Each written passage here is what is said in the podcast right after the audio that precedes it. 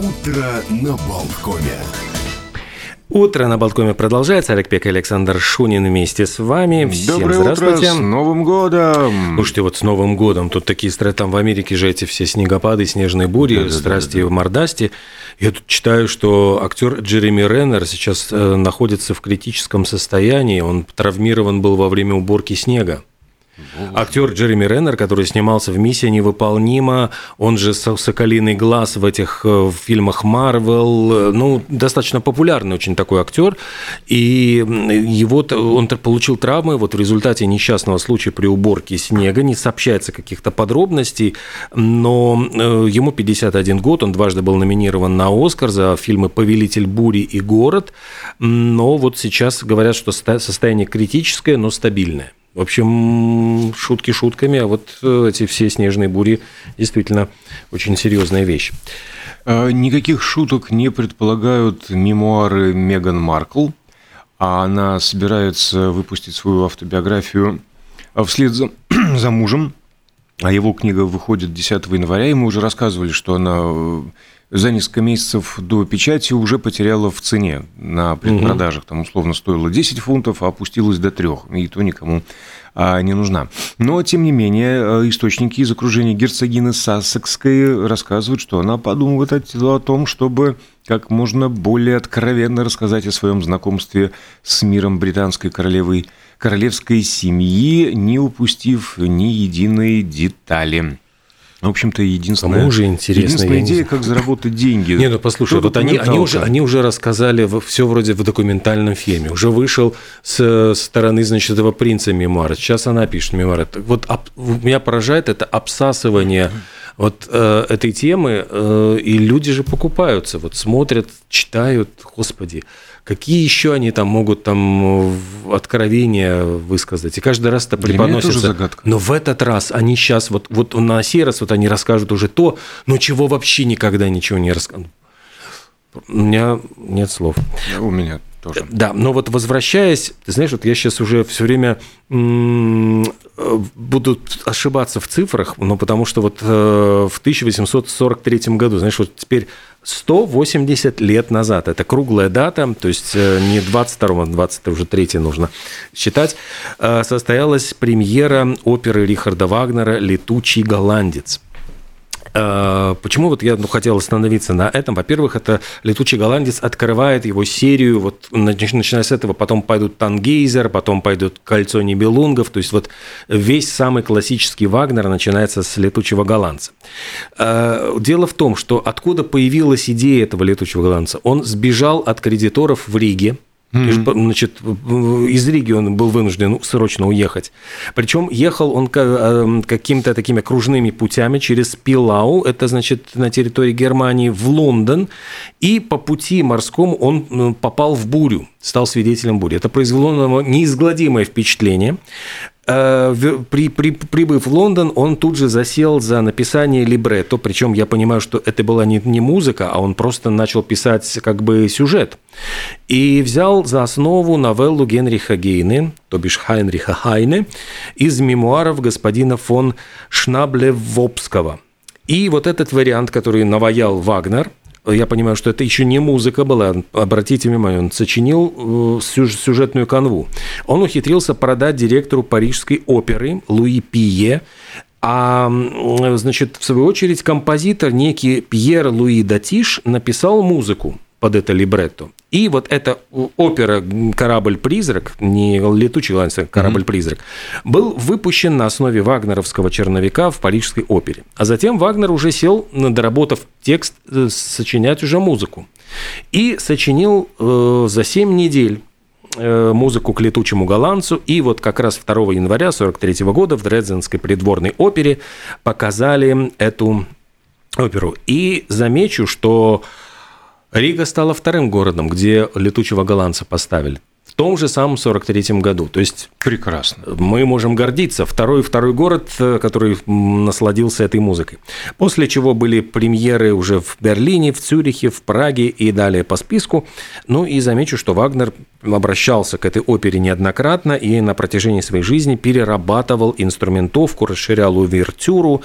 И есть, по-моему, ты знаешь, вот, э, Евгения Шарменева из э, программы «Без из нашего эфира, да, нашего эфира, она рассказывала о том, что вот я помню, что год назад, э, по-моему, литовская была очень интересная постановка, они ставили в доках, то есть они ставили летучего голландца в пространстве порта. То есть э, играли на сцене на берегу моря, и в самый ответственный момент проплывал летучий голландец. То есть вот реальный какой-то, значит, ну вот яхта, какая-то вот, ну, корабль э, тоже принимал участие вот в, этом, в этой постановке. То есть в качестве м, декорации вот выступало море, и вот какая-то совершенно была незабываемая, безумная постановка. Я Красиво. даже раздумывал над тем, как бы вот съездить туда, в Литву. Э, я не помню, то ли в Клайпеде, то есть, ну вот где-то вот... Э, ну, Клайпеда, скорее всего. Скорее всего, Город, да. Порт, там, там, там вот именно вот была... Я, я даже смотрел вот сколько... Ну, то есть вот реально хотел поехать, но как-то вот не сложилось ни эти обстоятельства. Так что... А тем временем а, посреди Атлантического океана, собственно, в Бермудском треугольнике обнаружен корабль-призрак. Э, призрак. А, исследователи из команды Ocean Research Project случайно наткнулись на брошенную яхту. Они заметили, что у судна опущен парус, не работает мотор, никого на борту нет, на связь не выходят. Обеспокоились. Решили проверить корабль, узнать, все ли в порядке. Яхта оказалась абсолютно пустой. Позже один из моряков рассказал, что а, больше всего боялся найти на судне мертвые тела. Но что же произошло дальше? Экипаж принял решение взять лодку на буксир, доставить ее на Бермудские острова. До них было ходу около тысячи а, километров. Спустя какое-то количество времени кончилось э, топливо, и люди просто убедили проходящее грузовое судно остановиться и заправить их.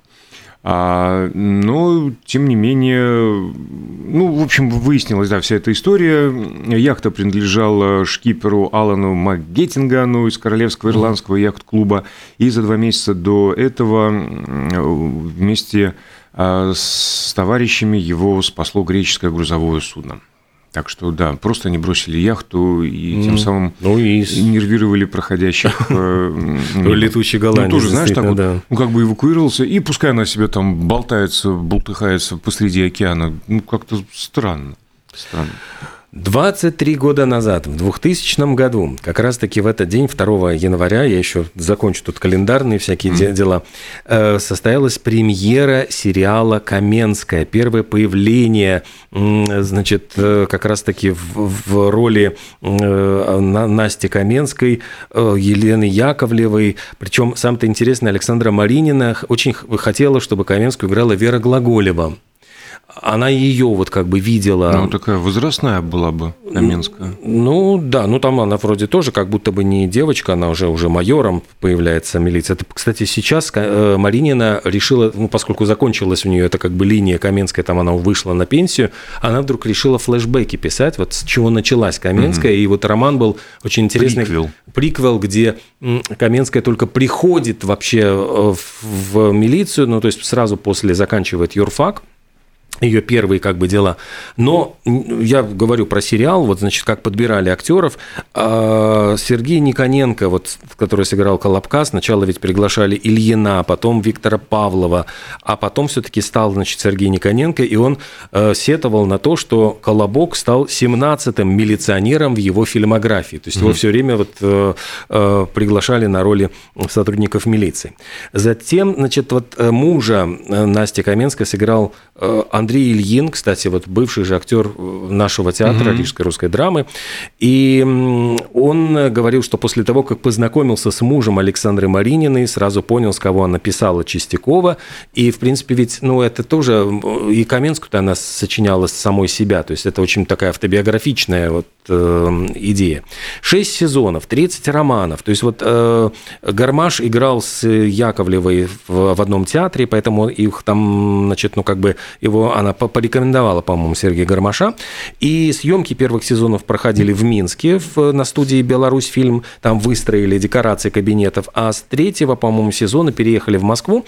И интересно, что снимали э, на Петровке 38 какие-то эпизоды, где раньше категорически запрещалось в целях безопасности э, ну, снимать внутри здания. Для Каменской сделали исключение. Еще один был очень забавный момент, когда для съемок белорусская МВД выделила под расписку чуть ли не чемодан фальшивых долларов. Угу. И решили разыграть Дмитрия Нагиева. Ему этими фальшивыми долларами выплатили гонорар. А Елена Яковлева, которая участвовала в розыгрыше, у него якобы значит, одолжила эти фальшивые доллары, чтобы купить босоножки, а затем привела милицию, э, сказала, что значит, ее типа повязали, что доллары фальшивые. Ну и там э, якобы Нагиева собирались арестовать за распространение фальшивых долларов. Э, ну вот Нагиев ушел после первого сезона, это была вот первая заминка, потом Сергей Гармаш покинул в пятом сезоне сериал. В общем, там все как бы приходилось переписывать, менять, но тем не менее вот 6 сезонов было отснято, и это 30 романов, по-моему, 30 романов Марининой было за 6 сезонов экранизировано.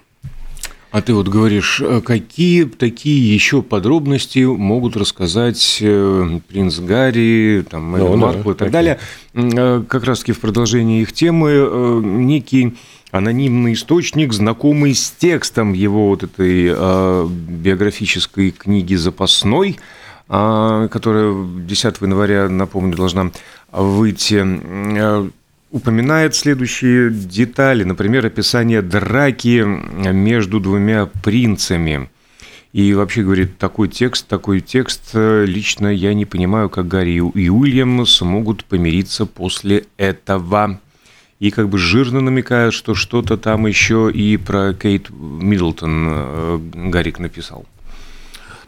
Скандал скандалом. Да. А, скандал скандал, любовь любовь. Кто как провел, кто с кем встречал Новый год. А вот 76-летняя Шер сходила тоже на громкую вечеринку и ну, же там по любовникам мало Да, Твиттер э, выложила фотографию со своим э, молодым, можно даже сказать, на ее уровне, фоне юным бойфрендом 36-летний рэпер Александр Эдвардс. Стоят такие, обнимаются. Внучок, целуются. можно сказать. Ну да, учитывая... 40 лет разница. Обалдеть. Угу. Он же ей там какое-то колечко подарил. любовь, с другой стороны. Колечко там какое-то подарил, якобы у них уже все к свадьбе колечко. идет. Роскошное кольцо, да, спровоцировал слухи о помолвке. А Совет да любовь. Да. Еще, значит, э, станет дедушкой Алек Болдуин. Я понимаю, что это он ну, впервые. Ну, и Ким Бейсинджер, кстати, станет бабушкой, потому что это дочка их вот Айрленд. Э, мне, мне тоже страшно. Ты знаешь, вот я... Дело в том, что помню, как я сообщал новость о том, как Алек Болдуин подрался с папарацци, когда из роддома угу. нес эту, значит, вот Айрленд домой к себе. То есть, ну, вот, понимаешь, и вдруг теперь ты узнаешь, что... Трепещите папарацци. Девочка не уже родила. у роддома. Сама родила, да. и вот уже скоро будет... Ну, не родила, простите, она пока только беременна, но опубликовала снимок УЗИ и, значит, подпись на под, ну, с пожеланием счастливого Нового года и намекнула на то, что, дескать, меня, дескать, постоянно тошнит не от ваших, дескать, э, комментариев, а просто потому, что жду ребеночка.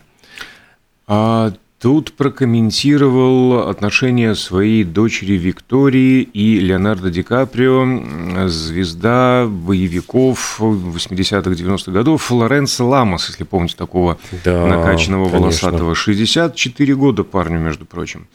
Так вот, 23-летняя его э, доченька была не единожды замечена в компании Леонардо Ди Каприо – то они поужинают вместе, то они в какой-то клуб сходят, то киношку посмотрят, то куда-то они отправятся путешествовать, приписывают романтическую связь. А он говорит, ерунда это все. Они просто дружат. Угу. Да, да. Я, говорит, э, знаю, что он ей нравится. А познакомились они несколько месяцев назад. А, и она мне сама сказала, что они просто дружат. Такой вот наивный папенька. Э, целая, то есть такая лавина новостей пришла по поводу, ну, во-первых, конфликта Греты Тунберг и такого жена-ненавистника Эндрю Тейта. Идиотская ситуация, Да, но вот мы сейчас с ней разберемся. Кто такой Эндрю Тейт? Это американо-британский спортсмен, бизнесмен, блогер, который там в ТикТоке начал э, очень популярен, его заблочили, а, по-моему, единственная социальная сеть, которая его позволяет еще все эти сексистские высказывания, это Твиттер Илона Маска. Mm. Там его не, забл- не заблокировали. Ну, то есть вот он э, начинал просто как спортсмен, а затем он э, арендовал, ну, для, накопил, накопились долги, чтобы разобраться с этими долгами, он начал такой специфический бизнес. Арендовал студию, нанял нескольких девушек и запустил сайт для вебкама, где эти девушки, я понимаю, ну, раздевались там, в общем, показывали свои прелести.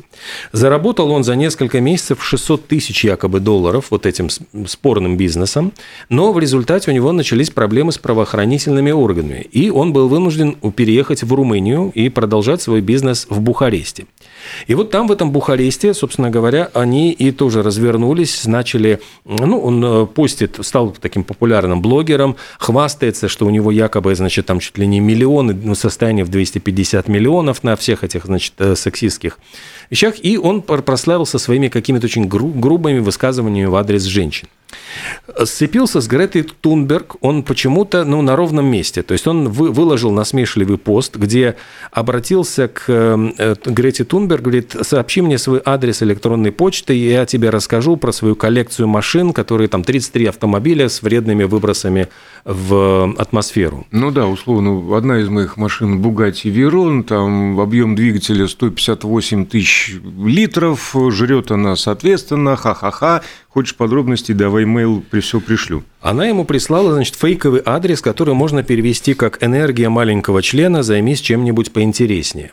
Ну, так вот можно образно перевести. То есть, ну, у Елы получила 2 миллиона лайков в своем твиттере, я имею в э, твите Грета Тунберг. А дело в том, что вы, значит, ситуация была в чем? Что полиция разыскивала его, он скрывался, этот э, Эндрю Тейт. И в результате того, что он выложил, значит, ну вот в переписке с Гретой Тунберг свою фотографию, э, в кадр попала... Там даже не фотография, там было видео. Видео, да, да, видео, да. И там попала коробочка из-под пиццы. И на этой коробочке, э, собственно говоря, была информация, там номер заказа, адрес, адрес, адрес. и практически его, э, ну, спалился человек. Полиция э, прибыла по этому адресу в течение буквально 20 минут. Да, ну его повязали, и в результате, в общем, такая ужасно смешная история. А между прочим, вот э, действительно полиция его разыскивала а после информации о двух девушках из Румынии, которых удерживали против их воли. Ну, то есть ему там, я понимаю, похищение, сексуальная эксплуатация, то есть там по полной программе грозит э, отвечать перед законом. Ну, да, надо ему быть уже наказанным, потому что как-то зазвездился немножко, э, потерялся уже. А, так, мы не теряемся. У нас, э, видимо, сейчас мы уйдем на непродолжительную очень паузу, после чего вернемся со свежими новостями о событиях, что происходит в мире, чем живет планета в наступившем году.